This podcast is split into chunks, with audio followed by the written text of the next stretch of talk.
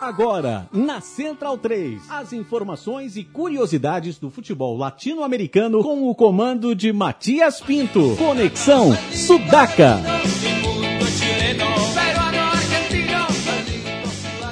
Buenas ouvintes da Central 3, mais uma sexta-feira e o último Conexão Sudaca de 2014. Chegando em reta final, o ano já praticamente acabou, poucos campeonatos nacionais ainda não conhecem seus campeões. Vamos falar disso no programa de hoje e muito mais. Também fazer uma pequena retrospectiva de todo, da maioria da, da, das edições do programa que vem falando, botando a América do Sul no mapa do Brasil. À minha frente está Felipe Domingues, El Biglia de la Gente. Dale Matias, boa noite. Boa noite, Gabriel, Leandro. E vamos que vamos. À sua esquerda está Gabriel Brito. Boa noite, Matias. Boa noite, Centralinos. Vamos aí com a saideira sudaca do ano. Sempre à esquerda, né, Gabriel? Sempre, sempre. E à minha direita, não, não, não estou agora falando de ideologias, mas está Leandro e a mim, operando a mesa e o patrono deste programa. Tamo junto, Leandro. É, e começar pelo fim, né? Vamos falar de, da final da Sul-Americana. Milionário campeão. O campeão. River Plate campeão da Sul-Americana, encerrando um jejum de 17 anos sem um título internacional. A última vez que deu a volta olímpica nos braços da Pachamama foi em 97, naquela eu final... lembrava que era em 97, mas eu não tinha me dado conta que eram 17 anos já. Pois é, pra você ver. e então, queria começar até o programa né, com esse título do River, mandando um abraço pro Federico Peretti, que foi nosso convidado no, no, no segundo Conexão Sudaca. Ele que é um River Platense de quatro costados e estava ontem, anteontem, é, muito alegre, né, por essa conquista. Ele que fez o documentário Esses colores que chevas. que chevas, que fala da, da volta do River e ele que tem batido nessa tecla que o River volta a ser River. É, ele foi nosso convidado número um, se não me engano. Né? Dois. Número dois. Dois. E a gente conversava com ele sobre esse processo político, né? A saída do Passarela, que fez uma gestão terrível, né? É, continuou com... Ele já pegou um River complicado do, de uma gestão do Aguilar, muito fraudulenta. E ainda complicou ainda mais a coisa, né? Lembrou muito o que fez o Dinamite com o Vasco, por exemplo. E aí o Donoff assumiu em 2013, né? No final de 2013 e trouxe de volta alguns ídolos do River, né? Para para serem dire diretores ali, né? O Enzo Francescoli, é, o Beto Alonso também. E eles escolheram o Ramon Dias, né? O técnico mais exitoso da história do River para começar esse novo projeto, né? Eu acho que esse título de ontem coroa esse, todo esse, toda essa trajetória, né? De, de volta da identidade do River, né? O Galhardo é um símbolo disso, né?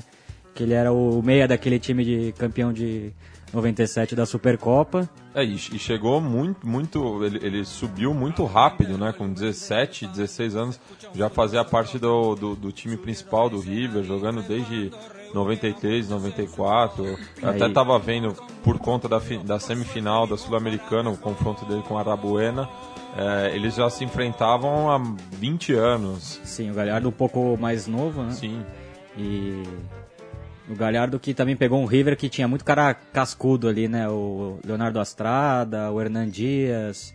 Burrito é, Ortega. Burrito Ortega, o Pelado Almeida. Nossa, tinha um mão de, né? É um time massa, Gabriel né? Cedrez também, que era mais coadjuvante, mas era uruguaio responso ali no camisa 8. Monserrat, jogou com muita gente boa.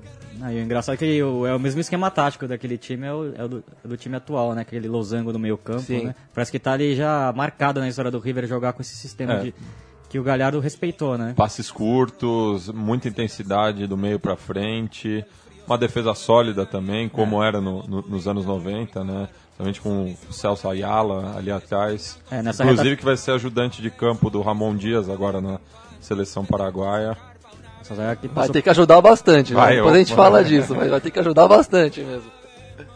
É, e o jogo ontem foi bem bacana, né? A gente conversava aqui, Matias, fora do ar, né? Um jogo muito intenso. O primeiro tempo é, começou bastante faltoso ali, os primeiros 20 minutos. Se não me engano, o River cometeu sete faltas, né? O River acabou é, igualando na força, né? Como fez o confronto contra o, o Boca. O River que ao longo da, desse semestre começou a jogar muito bem e na reta final deu uma caída, né? E vendo essa caída física, acabou apelando pro jogo bruto, né? Contra o Boca foi assim, tanto é que o Ponzio foi o grande é, personagem daquele confronto e ontem o Ponzio foi muito bem, anulou o Sherman Cárdenas, né? Que é o meio armador do Nacional de Medellín.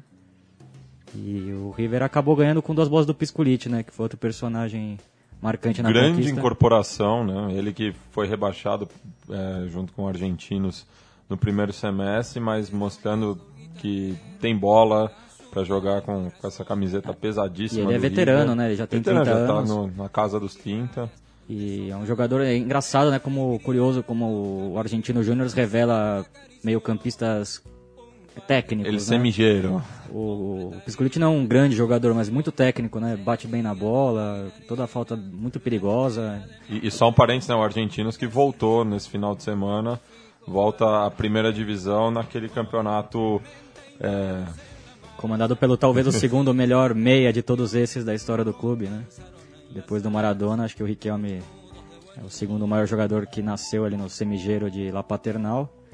E, bom, fica e fica um, uma esperança de que o River vai fazer uma Libertadores muito forte, né? Deve manter o elenco. Só o Teófilo Gutierrez, que parece que tem proposta da Europa, porque ele jogou o Mundial e, e tá na grife tá aí, mas, auge, mas tá que fez auge. uma semifinal contra o Boca apagada e ontem perdeu três gols claríssimos no primeiro É, tempo. contra ali. o Boca, eu até achei que ele foi bem, porque ele também estava visadíssimo pela defesa do Boca, né? E, mas é isso, ele é, ele é. A instabilidade dele fora de campo às vezes se reflete dentro, mantém, não, nem sempre é regular. A Copa do Mundo mesmo, ele não fez cinco jogos bons, que é ele fazia jogos alternados, assim, digamos, no nível. Começou, fez uma ótima primeira fase, no, no geral ele foi bem, né? Mas não, não é um cara que que certamente vai estar bem em todo jogo, né? Até porque é um provocador, provocador atrai pancada, né? Então é difícil. Mas ontem ele teve a chance de, fazer, de se consagrar um pouquinho mais e não conseguiu, né?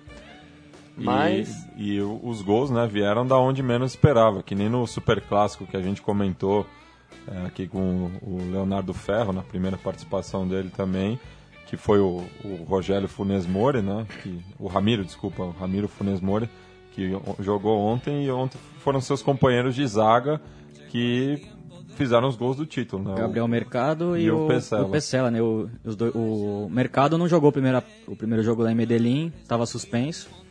E ontem ele foi muito bem, né? Ele dá muita segurança, ele é um é zagueiro de origem, né? Ele começou no Racing como zagueiro e o Ramon Dias acabou levando ele para lateral. Então dá muita solidez ali na defesa, já que o Vangione é um lateral que se manda bastante, né, pelo lado oposto. E o Pesela é uma das grandes revelações, né? Porque ele era reserva, acabou assumindo a titularidade com a lesão do Jonathan Maidana. E muito firme, né? Contra o Boca, muito firme nos dois jogos, no primeiro jogo também. E o River tem uma boa defesa mesmo.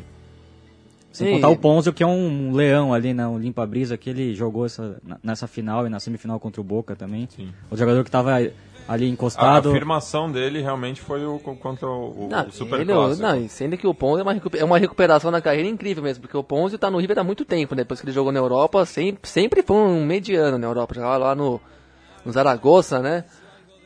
Pegou, tudo bem, pegou bons times do Zaragoza, acho que até foi campeão da Copa do Rei, mas no River ele tava muito mal, assim, você vê que ele era meio, achava ele muito grosso, fez parte daquela campanha desastrosa do rebaixamento, impressionante, assim, ladeira abaixo com o River ele foi, né? Mas ne- nes- nessa volta do River ele também conseguiu voltar e jogar um futebol de nível bem digno e na hora da decisão cresceu muito mesmo, com, vestiu demais a camisa, acho que isso contou muito. É, ele é um jogador inteligente, né? É, sabe sa- bater, sabe o que tá fazendo, sabe, sabe qual é a malicioso. estratégia para ganhar o jogo. E também alguma coisa que, que eu acho que foi muito, defini, foi muito definitiva da final, pra- no, sentido decisivo da coisa mesmo, é o, a- o temperamento de cada time, né? Que é meio tradicional, até meio clichê falar isso, né? O colombiano é um pouco mais, mais solto, mais, mais leve, menos disciplinado e hum, ma- provocador às vezes também. Enquanto que o argentino é mais centrado, é mais estratégico, mais duro mesmo, mas é aquela dureza fria, calculada, não é descontrolada. E é isso, o primeiro jogo, o Nacional fez o primeiro tempo muito bom, parecia que ia amassar o River, fez 1 a 0 no segundo tempo voltou morto para o campo. Morto. O River mandou e quase estava para mais um pouco de jogo virava. E ontem, mesma coisa. Primeiro tempo bem equilibrado, duro. E no segundo tempo sai dois gols idênticos em quatro minutos, né? E aí acaba a final. É, eu acho que os jogadores argentinos sabem disso, né? O Galhardo deve ter dado essa, essa senha para os seus jogadores, que eu acho que o River apelou um pouco pro jogo mais bruto mesmo. É, o primeiro tempo contra o, lá em Medellín, o Galhardo mesmo reconheceu que o Nacional podia ter feito 2, 3 a 0 e ter complicado a final. E ontem o River fez sete faltas nos primeiros 20 minutos, né? O jogo não, praticamente não tinha jogo e muita intensidade na marcação do Ariel Rojas e do, e do Carlos Sanches, são dois jogadores fundamentais também no sistema tático ali, marcam por, por dois mesmo. O Ariel Rojas ontem fez uma partidaça ali marcando o Bernal, que é um bom volante do Nacional de Medellín. E, e o, o jogo do River também ele foi muito pela esquerda, né?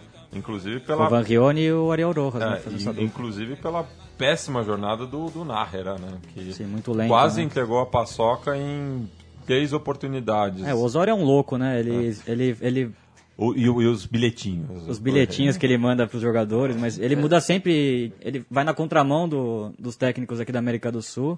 Aliás, acho que da Europa Mas também. essa do bilhetinho eu sou a favor. Não, mas ele É muda. melhor, do que, é melhor do que, do que ficar gritando no microfone ultra ampliado que tem na- no pé do banco de reserva ali, que... Nossa, eu não aguento mais a voz do Mano Menezes na televisão.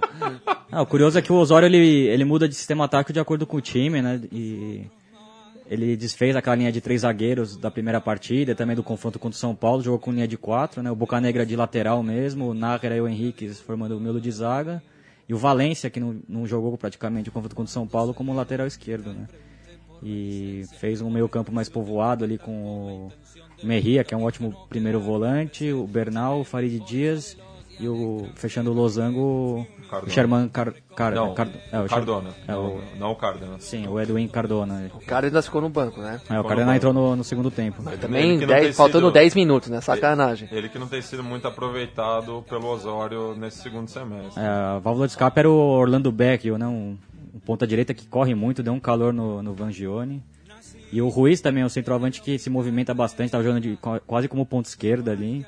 E os melhores momentos do Nacional de Medellín foram com ele, ali no final do primeiro tempo, que o, ele faz uma jogada ali pela esquerda, tabela com o, o Edwin Cardona e o Baroveiro faz uma linda defesa com o pé, né? Acho que foi a única jogada de perigo do Nacional em todo o jogo. Fez uma partida bem fraca, né? A gente elogiou bastante o Nacional, mas na final ficou devendo.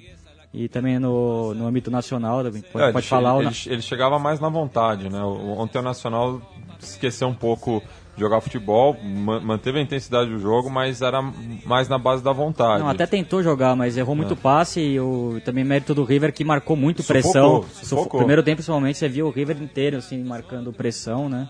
E, o- e o destaque do Nacional ontem, por conta disso, foi o, o Armani, né? Que teve uma Sim. atuação de gala. Desculpa o trocadilho. É, ele que falhou, no, Inevitável. ele, que a meu ver falhou no primeiro, no primeiro jogo no gol do, do Piscolite, ele caiu um pouco atrasado, mas ontem realmente foi muito bem. E o Teófilo também definiu muito mal as jogadas, né? Ele que é um centroavante de recursos e que acabou falhando muito nessa partida final. Mas só falando né, do, do campeonato da, da Liga Postobon, o, o Nacional de Medellín que visitou o Atlético Huila e acabou sendo derrotado. E Com time agora- misto. É, com time misto e agora depende de uma combinação de resultados para chegar na final diante do seu arquirrival ali é, Independiente de Medellín. da cidade, né? E o, esse grupo quem lidera é o, O Santa a- Fé. o Santa Fé de Bogotá. E o Santa Fé que já está praticamente garantido na, na Libertadores, porque caso não, não seja o Colômbia 2, está praticamente segurado como o Colômbia 3. Só se acontecer uma hecatombe aí, perde essa vaga. E que já seria a terceira Libertadores consecutiva da equipe de Bogotá. Aliás, a Liga Postobon que vai mudar de nome, né? Segundo eu vi essa semana. Vai virar Cervejas Águila, né? Águila. Que patrocinou a seleção nos anos Não, 90. vai ficar difícil falar. ó. Liga Cervejas Águila Colômbia Primeira Divisão, é e, isso. E, e- e co- e como fica o Águilas Pereira? Vai ser o, o novo Nacional de Medellín? Mas então, só repassando aqui o campeonato colombiano, o Santa Fé é, viaja a Medellín para enfrentar o Nacional nesse domingo, enquanto que o Once Caldas recebe o Atlético Huila. A situação do grupo está o Santa Fé e o Huila, ambos com oito pontos. Nacional de Medellín e Once Caldas vêm atrás com seis.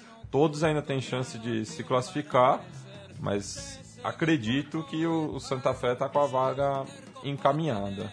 É, é isso aí. É importante para os corintianos, né? Que acompanham essa reta final, que daí vai sair o adversário na, na pré-libertadores. Exatamente. E para os São Paulinos também, já que pode ser esse time que venha enfrentar o São Paulo na fase de grupo.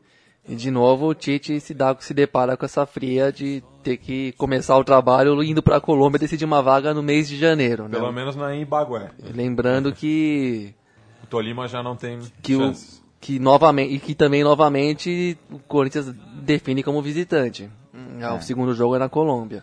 É, e, e vai tem a altitude, dura... né? Se for Bogotá ou o, o, Santa Fé, seria na altitude. Hein? Manizales também. Se for contra o Once Caldas, é casca grossíssima também. Até porque eu costumo mandar times bons para Libertadores, com 11 Caldas. Mas o Nacional de Medellín, voltando ao finalista da Sul-Americana, chega forte para Libertadores. Se não vender muita gente, acho que não vai acontecer isso, porque tem mantido jogadores, vai vender um ou outro. É, o único time na Colômbia que tem conseguido isso por conta do, do, do aporte financeiro da própria Postobon. É, quem pode é. sair é o Professório, tem proposta é, do América do México. O o Turco Mohamed tá arrumando um monte de enguiço lá na, no México, apesar da boa Mais campanha do América, ele que é muito polêmico. É um grande Gordo falopeiro! Ele, pra quem não lembra, era o treinador do Tijuana, naquele confronto com o Atlético Mineiro, é bom treinador, treinou o Huracan.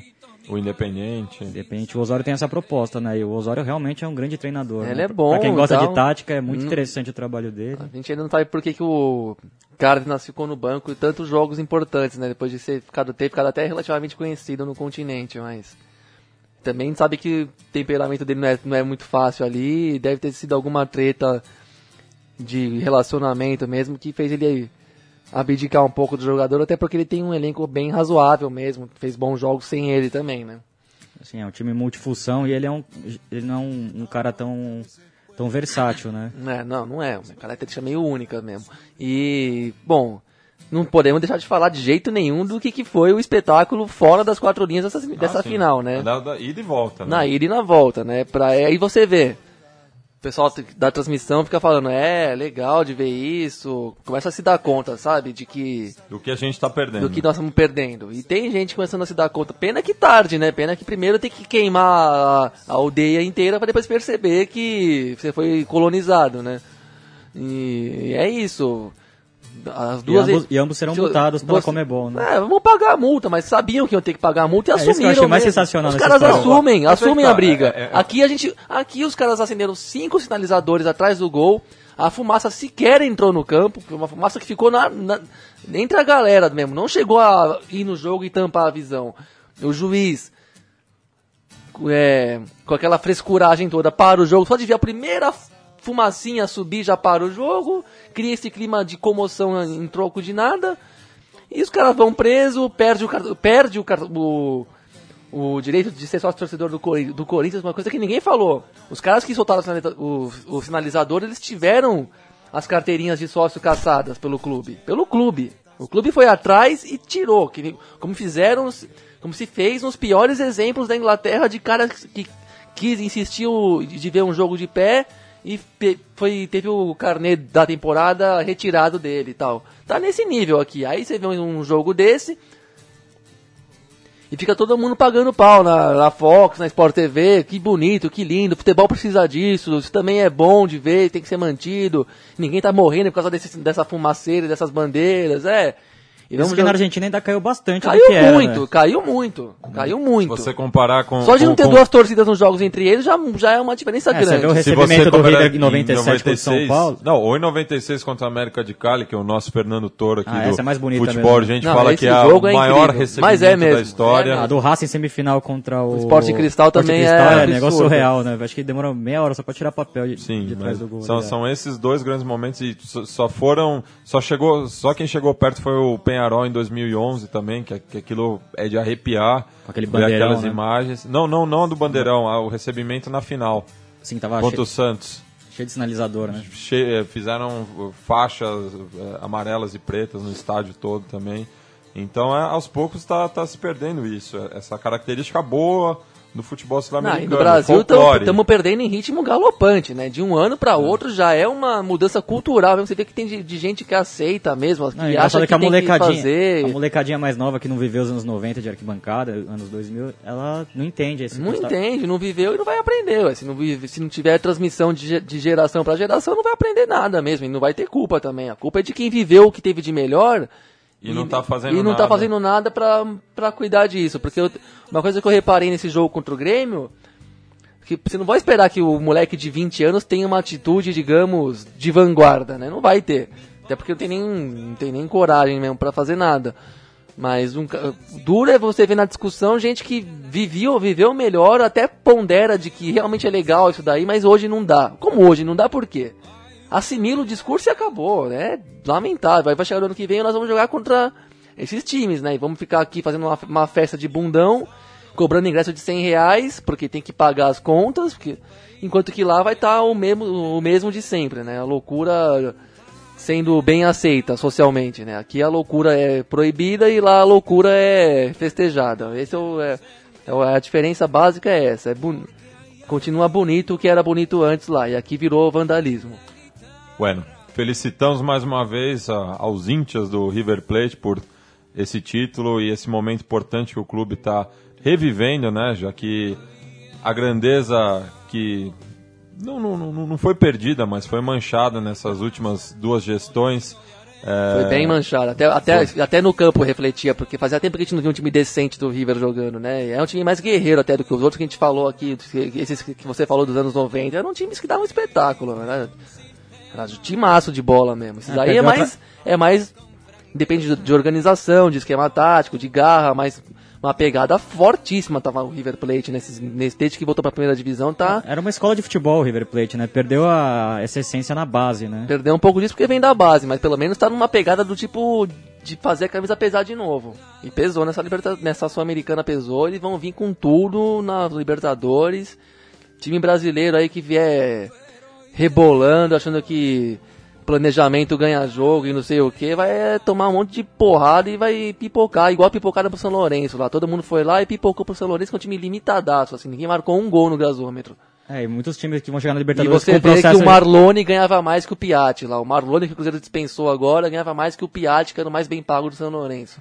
E, e- e só fazendo também um, um pouco desse, dessa retrospectiva, né? Que esse foi, foi um ano atípico para o futebol argentino no- no- nos últimos anos, já que equipes que há muito tempo não ganhavam nada é, voltaram a, a ter momentos de glória. Começou, começou pelo River Plate no, no próprio torneio Finalização, depois passou pelo São Lourenço, que finalmente é, acabou com o estigma de clube argentino sem Libertadores da América. Aí agora a gente tem o Huracan, campeão da Copa da Argentina e voltando à Libertadores depois de 41 anos. E vamos falar agora da Academia Biglia de la Gente. E o Racing, né? Que ojalá leve domingo esse título, né? O Mostaça... 9 e meia no Futebol para Todos. Se vo- 9 e você- meia ou 10 e meia? 9 e meia de domingo. Se vo- se você não tem nada para fazer no domingo essa hora. Mesmo se tiver... Não, não, não, não tem, não tem, não tem o que fazer domingo ne- nesse Tem horário. o show da vida. A o única coisa que você tem para fazer é sentar a bunda na frente do computador e assistir Bom, antes tem, os... Racing e Godoy Cruz. antes tem o Sentimento Carpete tocando lá na Augusta, eu convido os amigos Pô, aí. fica Que o- horas? Eu, eu pago a cerveja quem for assistir o jogo comigo aí. Olha só. Estarei com a camisa celeste branca ali, alentando a Lacadê. E a gente tava falando, né, o Mostaça Merlo, que é um personagem muito ligado ao River e ao, e ao Subiu Racing. com o Colón, né? Subiu com o Colón. Ele teve uma passagem pelo Racing muito ruim no último campeonato, né? E, mas é uma figura histórica pelo título de 2001 e ele O passo a passo. no passo a passo e ele falou que ia dar River campeão na, na quarta e Racing no domingo. É, né? ele, ele que como jogador só vestiu a camisa albirroja, Sim, né? ele foi revelado no time histórico do River que tirou O os milionários. Tirou o time de um jejum, que era o Angel Labruna, né? Figura histórica do River como seu treinador. Ele que fez E- parte e da La Máquina do time histórico dos anos o- 40. O Beto Alonso, Beto o Alonso. Rota Rota Lopes e... Era, era um tridente. Não, não, era o próprio Mo- Mostaça. Mostaça Merlo era, É. o, era o volantão. Era né? o volantão. O, o meio ali, a, a, a trinca do meio era o Moçá Sarmelo, o Beto Alonso e o Rota Rota Lopes, que ficou E tinha o Roberto, marcada pelo, pelo rebaixamento. e tinha o né? Roberto Perfumo, campeão do mundo com o Racing, que teve uma passagem exitosa pelo Cruzeiro nos anos 70. Ele também, já veterano, liderou esse time na defesa. né? Mostaça Merlo que, claro que não guarda a mágoa do River, mas guarda a mágoa do episódio de, do, de um jogo que acho que era o último dele pelo River, né? E o técnico era o, talvez o Labruna, um, um histórico mesmo do River, mas ele não entrou, o campeonato acabou e tal, ele não entrou no jogo e ele saiu do River, se aposentou com 499 partidas com a camisa do clube, né? Não fez o jogo 500 e ficou essa conta pendente até hoje. Mas uma coisa que eu acho impressionante no futebol argentino é que mostra mesmo como essa questão da alma pesa mesmo, que é um detalhe menor, você não vai reparar se você não estiver muito atento. Mas como um título rival faz o, o rival que não ganhou o campeonato tirar energia sei lá da onde, né? Porque o Huracan voltar a ser campeão depois de 41 anos. Justo no ano que o São Lourenço conseguiu ganhar uma Libertadores, não, não é à toa, sabe? Tem alguma coisa que explica isso. E um time limitadíssimo do Huracan, né? Time tosquíssimo. Ganhou Final no- contra o Rosário Central foi pênaltis. ah, Você acha quatro vezes nos quatro pênaltis. vezes nos Das pênaltis. seis fases, quatro foram nos pênaltis. E por, por mim não passa da, da, da Não passa Lima. do Aliança Lima, provavelmente. E, e é exemplos corriqueiros, assim, em 2001 o Racing saiu da fila depois de 500 anos sem ganhar o campeonato. 2002, Independiente que estava numa fila grande também, pum, campeão. É, o- outro que eu lembro é que em 2008, eu acho, o Lanús conseguiu ser campeão pela primeira 2007. vez, 2007, E o né? Banfield na é, aliás, foi É. num dia que o Corinthians caiu pra segunda divisão. Isso. Apertura 2007. 2007, campeão na bomboneira, dando um pau no Boca e tal. 2008, bum, Banfield campeão 2009. argentino. Dois, foi logo Banfield depois, na temporada 2009, seguinte, assim, isso. um consegue no outro. Não, nem, ninguém tinha ganhado. Foram lá e ganharam. E, E o Racing e o Independente estão subindo juntos, né? O Independente nessa volta à primeira divisão fez um campeonato bom, ficou ali em terceiro, quarto lugar, né? Tá ali brigando pra... Brigou em cima, né? Com um técnico muito bom, o Jorge Almiron, que já havia feito uma campanha boa pelo Godoy Cruz. E tem alguns jogadores interessantes, né? Jovens, o Pisano, é, tem os veteranos... revelado no Chaco. E uns, e uns veteranos também bons de bola, né? Como o Mancoejo, que fez um excelente campeonato, o Rolf Montenegro, O histórico também. jogador só que fazia parte daquele time que o Gabriel mencionou de 2002. Do, do Tolo, treinado pelo Tolo Galego. e como disse o Leandro, não lembro em qual ambiente ele disse isso, nosso técnico de som. Vai ter esse Racing Godoy Cruz aí, todo esse peso, pro, essa energia pro Racing ser o campeão e tal. E ninguém tá falando de mala branca pra lá, mala branca pra cá. O Godoy Cruz vai entregar, vai jogar mais, não sei o que, não sei o que lá. Sabe, é uma coisa hum, que ajuda um pouco a manter a sanidade das, da, É, o Racing da que... convivência com o futebol, né? Se você não tem nada de evidência de que vai ter alguma maracutaia, cala a boca um pouco também, né? Fica perguntando para jogador se já recebeu, se não recebeu, se não recebeu. Sabe como é que funciona? Não adianta ficar alimentando mais do mesmo se não tem nenhuma. Se não tem nada pra dizer de novidade também, né? Mas na Argentina eu vi uma matéria falando de um empresário do, que põe muito jogador no Racing e no, e no Godoy Cruz também, né? E também mencionou que Até o, participou da, da montagem desse time e tal, mas. é, às vezes as coisas, as coisas quando é uma, uma- a relação é tão evidente assim, até não é. Pode, você pode pensar que não é, é por aí, é mais ou menos ali que não vai ter uma coisa escrota, assim. Igual o Palmeiras 95 ou 96, o Leandro pode corrigir aí de novo, se for o caso. É, tinha um Palmeiras e Juventude pelo Campeonato Brasileiro, era a última rodada, quando classificava oito, os dois sendo ger- gerenciados pela Parmalat. É claro que o Palmeiras vai ganhar e vai se classificar. Não foi isso? 9-5. 95 mesmo. O Palmeiras empatou e dançou, não foi isso?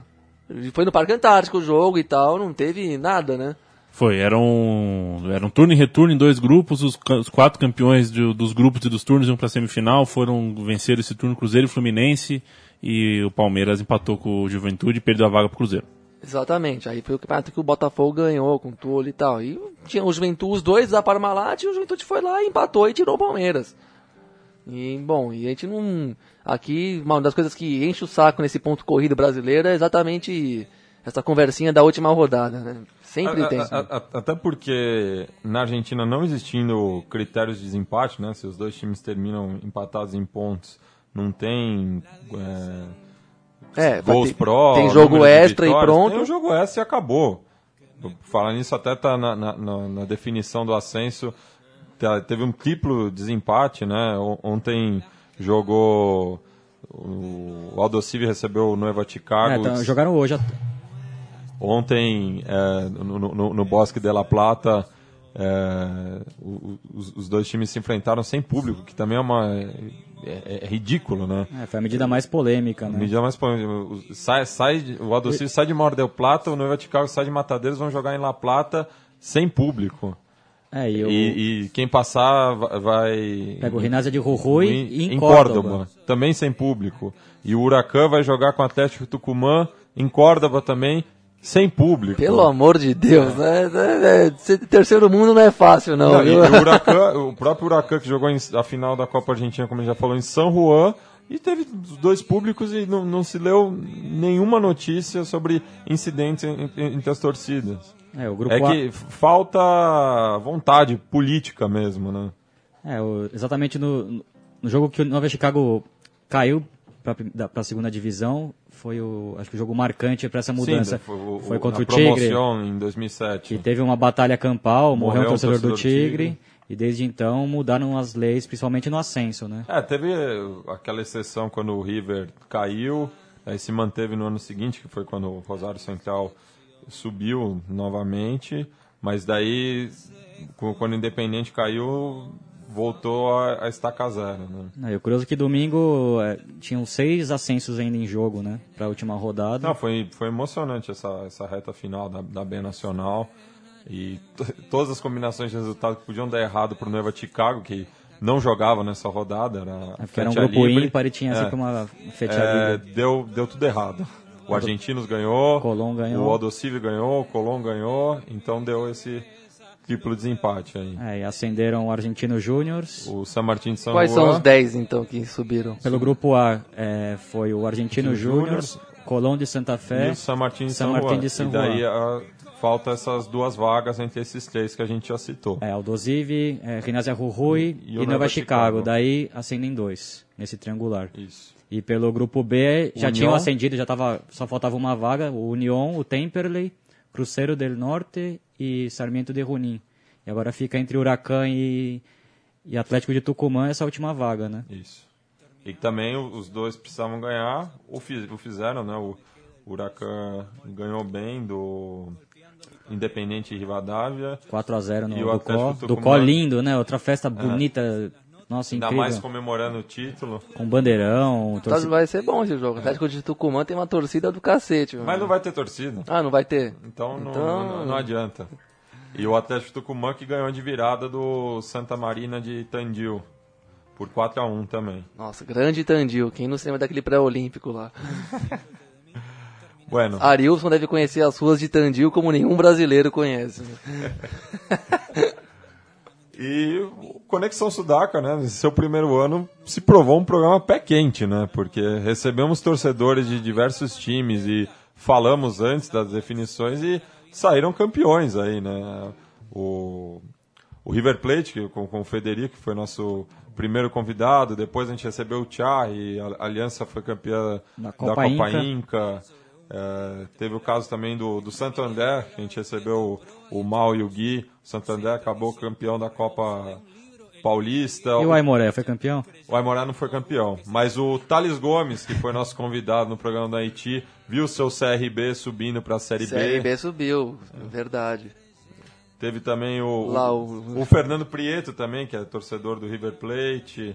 O E a Laú, Alaú, né? O, a gente Laú, recebeu a, a Ravi e o Pepe foram campeões também. Aliás, aliás é, Leandro, som na caixa aí pra gente ouvir o, o hino da Laú sendo cantado numa aula na, em uma universidade, que não é a Universidade de Chile, mas é Pedagogia da Música.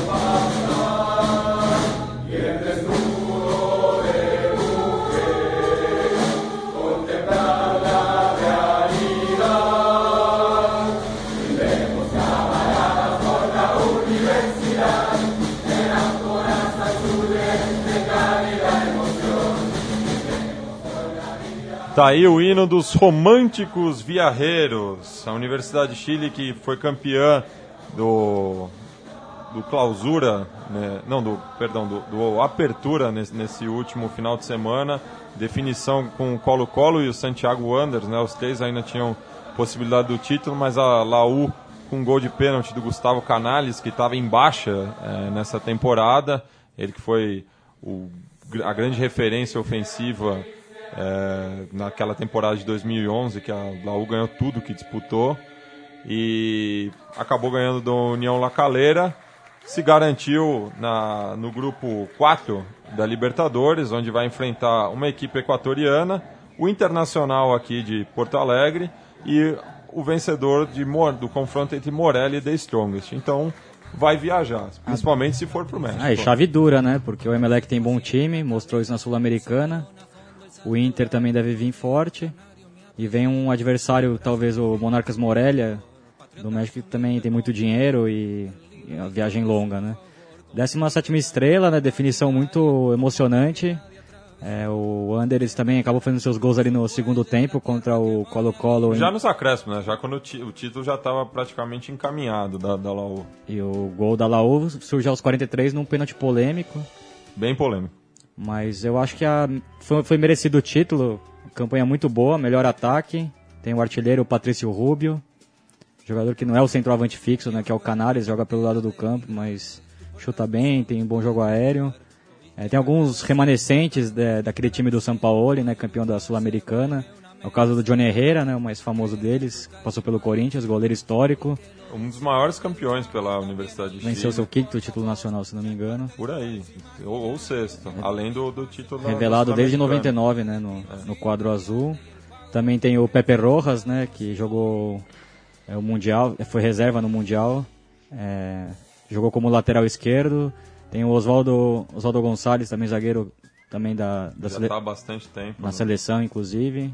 Fazia parte daquele time do São Paulo. E, e, e, foi também o, o, título que acabou com o estigma do Lassarte, né? Que, que era bivice, né, com a Católica. Era bivice com a Católica e conseguiu finalmente fazer seu nome no futebol chileno. Ele é. que é o uruguaio. Ele que é bom treinador e é o primeiro campeão pós São Paulo, né? Dois anos de seca que a Católica, a que a, que a Laú não era campeã. É, outros jogadores uruguaios que eu destaco, o Corujo, né, o lateral que vem sendo convocado pelo Tabares. E o Guzmán Pereira, Guzmán que Pereira é do bicampeão. É bicampeão esse ano, foi campeão pelo Wanderers e pela Universidade de Chile. É, eu... e é difícil a gente falar um pouco assim mais do desse time, porque o campeonato chileno é difícil a gente acompanhar, né? A CDF não, não permite, não dá esse luxo pra gente acompanhar um campeonato que eu tenho curiosidade de ver, né? Sempre times interessantes. Um campeonato bem equilibrado, é, apesar do Colo-Colo ter muito mais títulos. Mas... Ah, e que parece também é. Razoavelmente organizado, né? Parece que dentro do possível tudo funciona direitinho e tal. Mas tem dinheiro do Petrolão, viu? É o campeonato da Petrobras. Tem, é verdade, é. né? Petrobras patrocina essa esse campeonato bolivariano. Né? É. mas quem são os chilenos que vão para Libertadores? Colo-Colo, Colo, Universidade de Chile. E vai ter uma liguilha. A, a liguilha que começou na quarta-feira a União Espanhola recebeu o Santiago Wanderers, que foi o vice-campeão.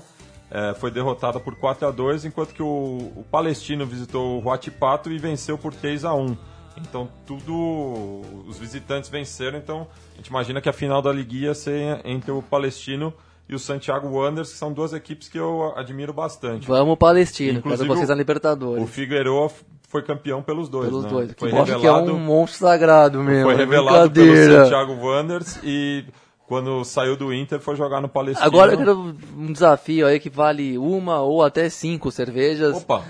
Tá, cerveja sendo distribuída fartamente. Você aqui. me... Falaram da liguija aí, que é esse quadrangular que define o último que vai para Libertadores. Desafio alguém, qualquer um da mesa do estúdio aqui a lembrar como é que funcionava a seletiva para Libertadores do, da, do, da CBF mesmo, em 99, que, Nossa, foi uma loucura. que era uma, era, São era uma loucura. Tinha umas 15 fases, todos os cruzamentos possíveis. Teve Grenal. Teve eu, tudo. Eu lembro que o São Paulo foi eliminado pelo Atlético Paranaense no Couto Pereira e o Atlético que fez a final do contra o Cruzeiro e acabou carimbando seu passaporte para a primeira Libertadores em, em 2000. Exatamente, foi pela seletiva. É. Que Como tinha é... aquele bom time com o Adriano Gabiru, sim, sim. o Lucas, o Kleber Pereira, Kelly. o Kelly. Era bom mesmo. Que era a Quantos seleção- anos durou isso, Gabriel? Foi só esse ano, eu acho. Foi Depois, só de- 99, depois depois teve a aquela Copa Copa, dos dos Campeões, Campeões, lá. que era mais interessante. Mas era uma várzea também. Vamos, falar, mas era, era mais legal, era, era mais, pelo menos era um campeonato com começo, É, meio e fim, né? Teve, teve o a primeira edição Palmeiras campeão, Na a segunda o Papão Gigante. não, Flamengo, A Flamengo, é, 2001, contra São Paulo. e a terceira o Paysandu, Paysandu, que monstro, também carimbou Monstro, monstro Paysandu. o, o único ticket pra, pra, pra Foi, Libertadores naquele foi, time foi do isso Dario aí Pereira. que de- desagou naquele histórico Paysandu e Boca Juniors que o Yarley marcou o o gol. Gol, Yarley, É, foi o último jogo profissional do Raí no São Paulo contra também o contra o Sport. né? Sport em Alagoas, salvo engano. São Paulo perdeu. Teve aquele cara do São Paulo que veio pro São Paulo do Paysandu também, o, como é que ele chamava? O Velber. Velber, é. Nossa, time massa do Paysandu, era um- muito firmeza aquele time. Mas qual, qual que era o regulamento da seletiva da Libertadores? Não, é- é- é- era os, os clubes que, que iam sendo eliminados até a semifinal, porque o São Paulo foi eliminado pelo Corinthians na semifinal. Sim. E os times que não. Acho que até os que não tinham sido rebaixados. Exato, era, era, era É. isso. Os que ficaram fora da, da- da- do mata-mata, mas não caíram pra segunda divisão, iam. Aí já davam Até uns porque não oito. teve rebaixamento por conta do caso Sandiroche. Ah, mas ninguém sa- mesmo mas assim- ninguém sabia é, na ninguém época. sabia. Aí esses aí jogavam. Aí teve até um Grenal que o Inter eliminou o, o, o Grêmio, o Inter que escapou do rebaixamento com aquele gol do, do Dunga, Exatamente. milagroso. Um Baita campeonato. Mas aí essa seletiva era bizarro demais. Aí os oito que, joga, que caíram fora na primeira fase já, já se matavam e virava quatro, eu acho. Aí, Aí te- pegava os, quem perdeu os das, quarto finalistas. das quadrifina, os quadrifinalistas faziam um confronto. Aí sobrava mais alguma coisa. É. Aí pegava os dois que perderam a semifinal e fazia alguma outra coisa também. Era bizarrice histórica aquilo ali. Foi sensacional. Mas eu lembro que eu fiquei bastante chateado com aquela derrota no Couto Pereira. Mas ninguém vai ganhar cerveja porque é impossível mesmo lembrar daquele regulamento. Ah, regulamento, até porque regulamento nos anos 90 era, fazia no papel de, de pão, de enrolar pão, né? não valia nada. É... Conexão Sudaca também, nesse ano a gente mostrou né, para o nosso público diversas bandas que certamente não tocam no, no dial convencional.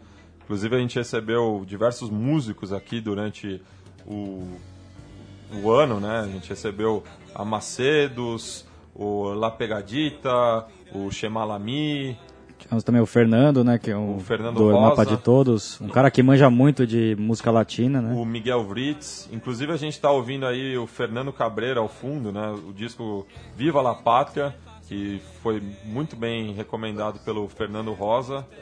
É, É, tem um site muito bom, chama Indioi, acho que é da Argentina, que eles indicam bastante ba- bandas atuais, né? E o Fernando acabou também pensando algumas bandas aí que pouca gente conhece, né?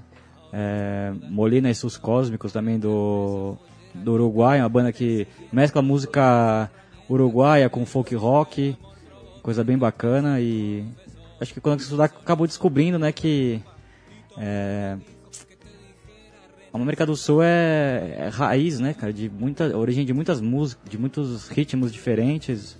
Falamos aqui da cúmbia, é, descobrimos que o hip hop também tem um- uma semente aqui da América do Sul. O punk rock, né, Colossaicos, né, que a gente falou com o Virtus. É, eu, eu até descobri depois, compartilhei com os camaradas do Shemalami um documentário que chama From Mambo to Hip Hop, que mostra como no Bronx é, os ritmos latinos contribuíram para o surgimento do, do hip hop.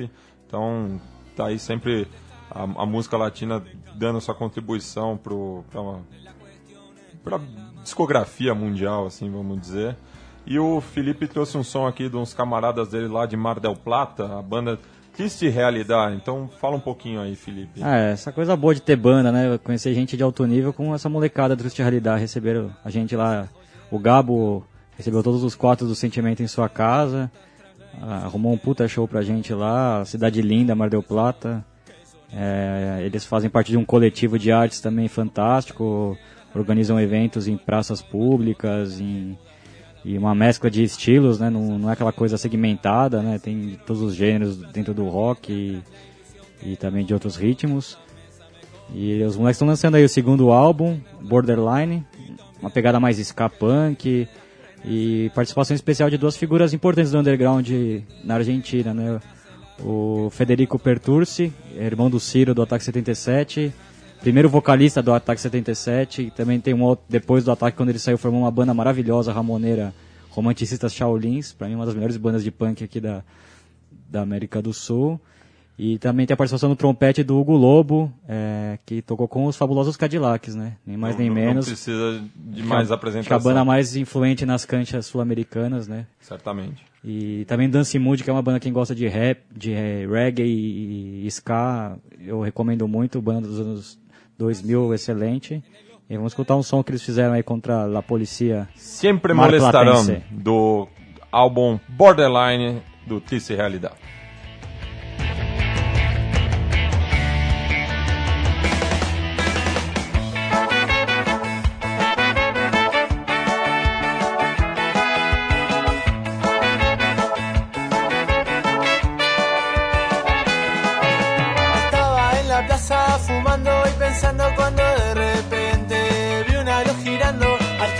Y salí caminando a mitad de cuadra. Ellos me pararon, les di mi documento mientras me revisaban. No encontraron nada, igual me apuntaban. Yo seguiré la mía, nunca me llevarán. Pero estaré atento, siempre molestarán. Oh. Siempre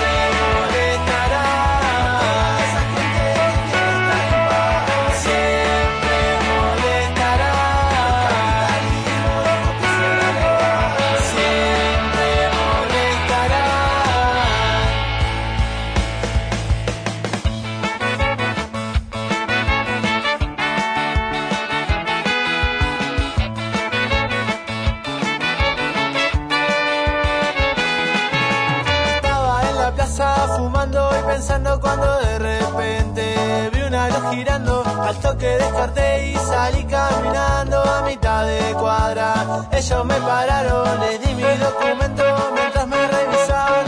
No encontraron nada, igual me apuntaban. Yo seguiré la mía, nunca me llevarán. Pero estaré atento, siempre molestarán. Oh.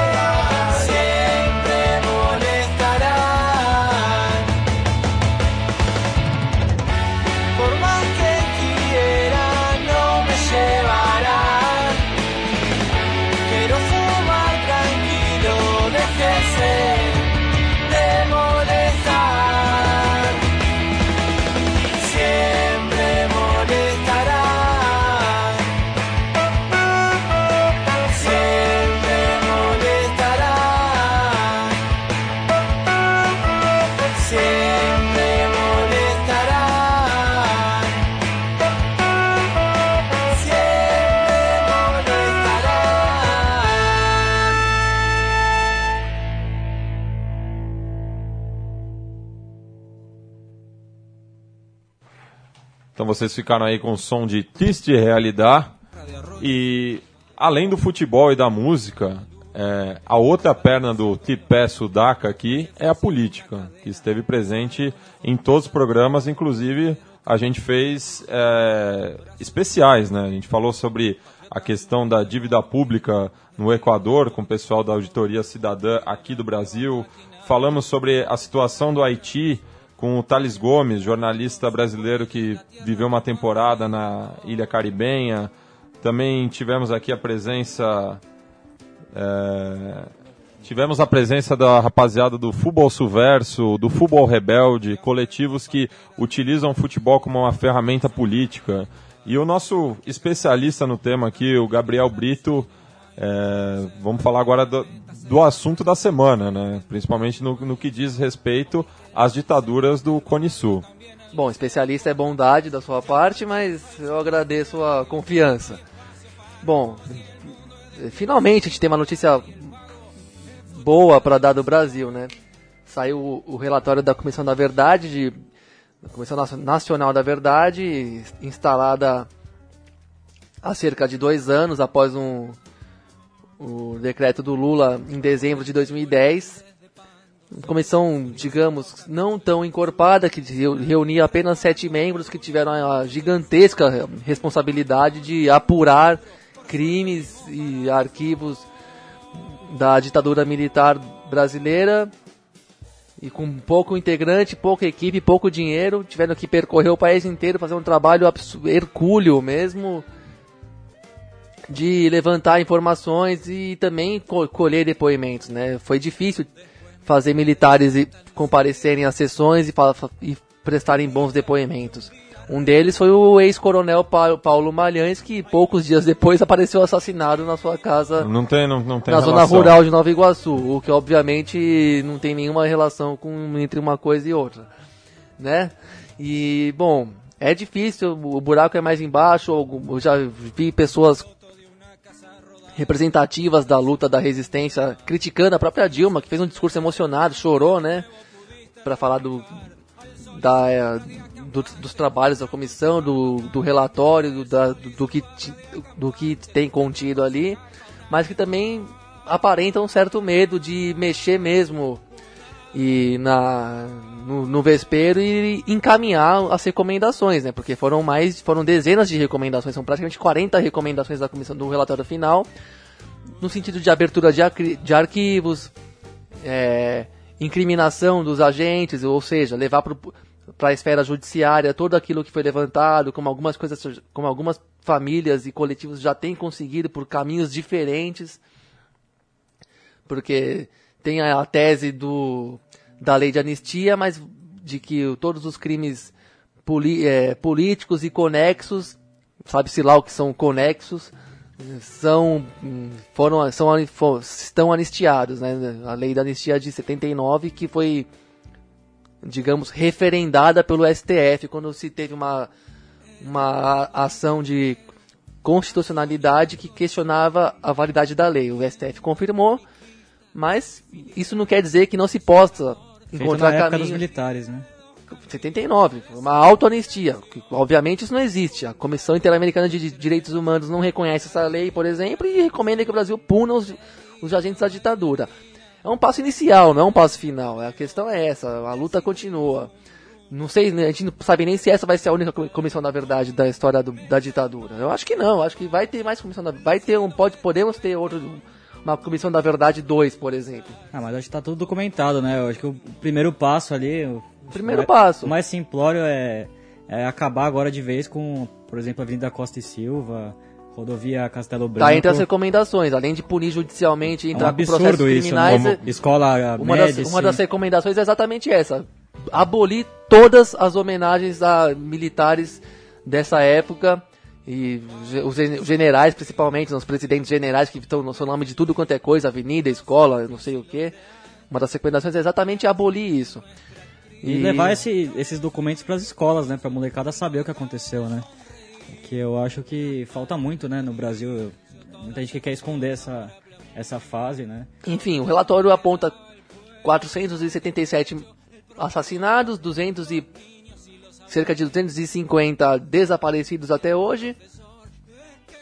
Não, aliás, desculpem, são 421 assassinados e 277 ainda desaparecidos, o que por si só já é um número bem bizarro, né? Sem falar também na Comissão da Verdade de, da, do campo, né? Porque, Do campo, do- dos, dos povos indígenas que eram porque são ignorados nesse, São nesses ignorados e números. continuam ignorados. Esse número pra mim não existe.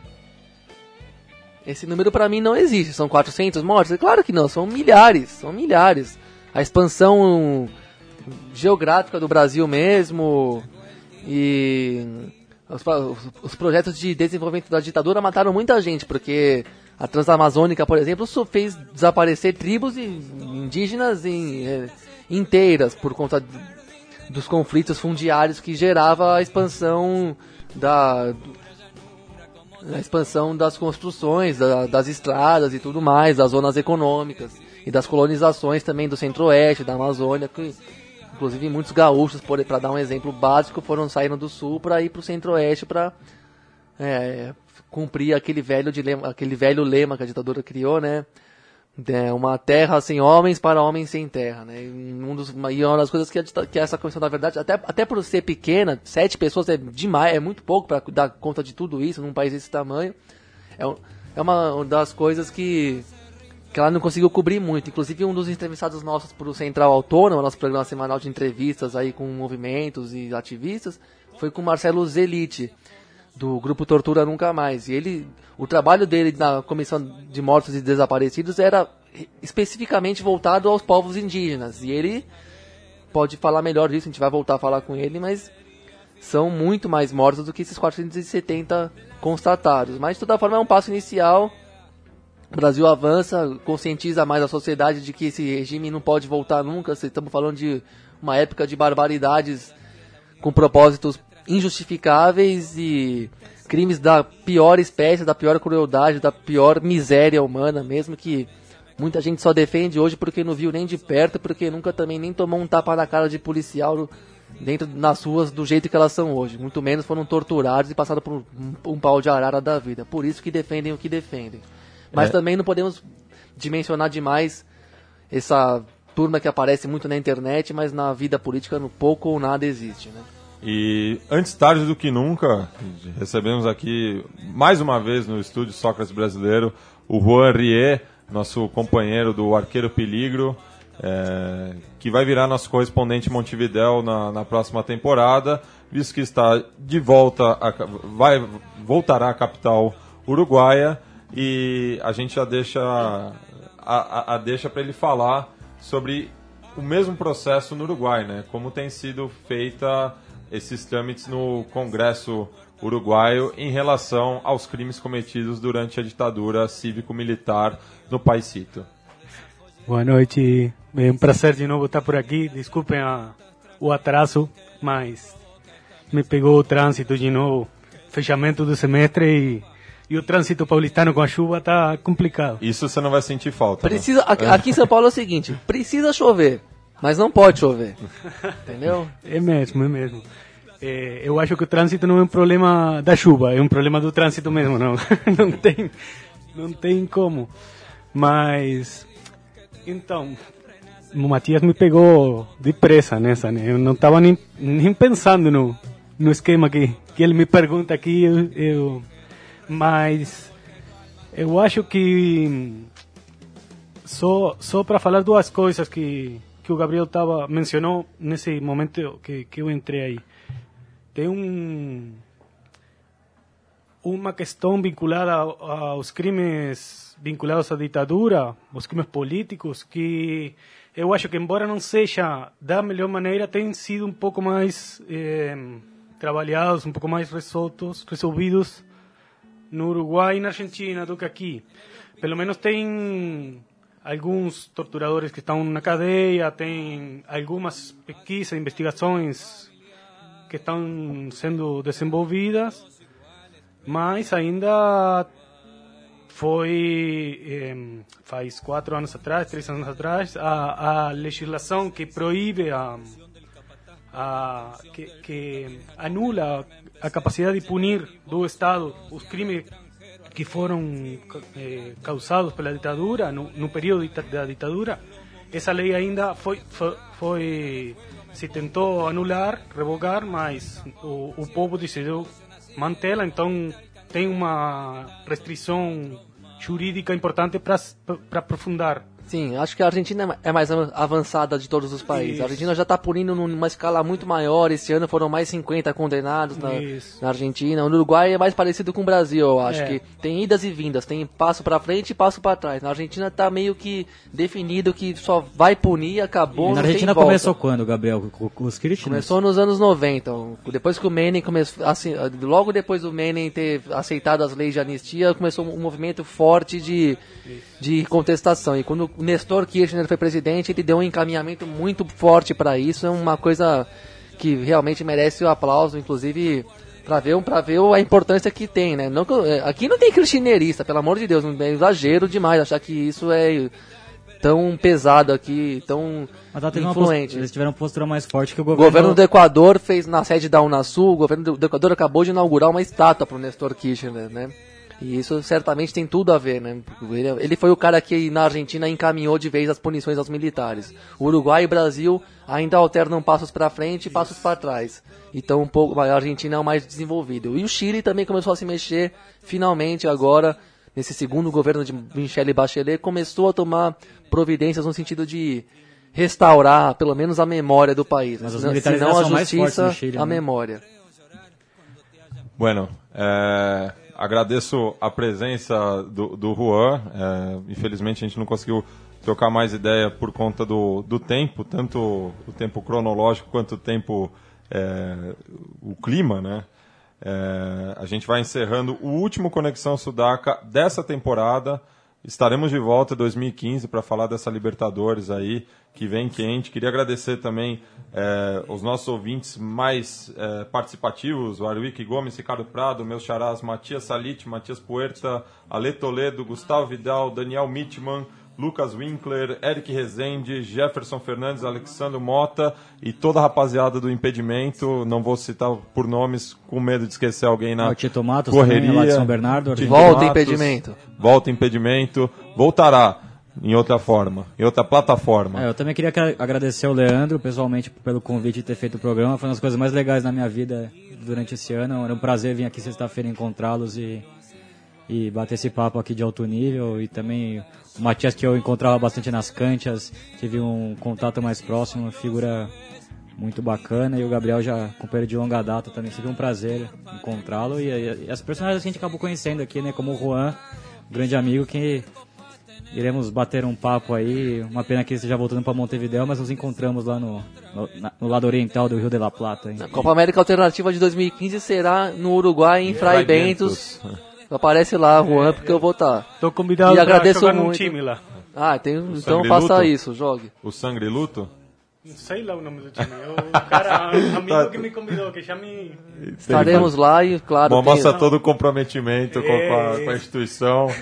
e, o, e, e o Juan, que a gente falou que o Conexão Sudaca é pé quente, o Juan veio na sexta-feira aqui, domingo, o Penharol, o time dele, goleou o Nacional por 5 a 0 É, Então melhor essa... nem falar disso agora.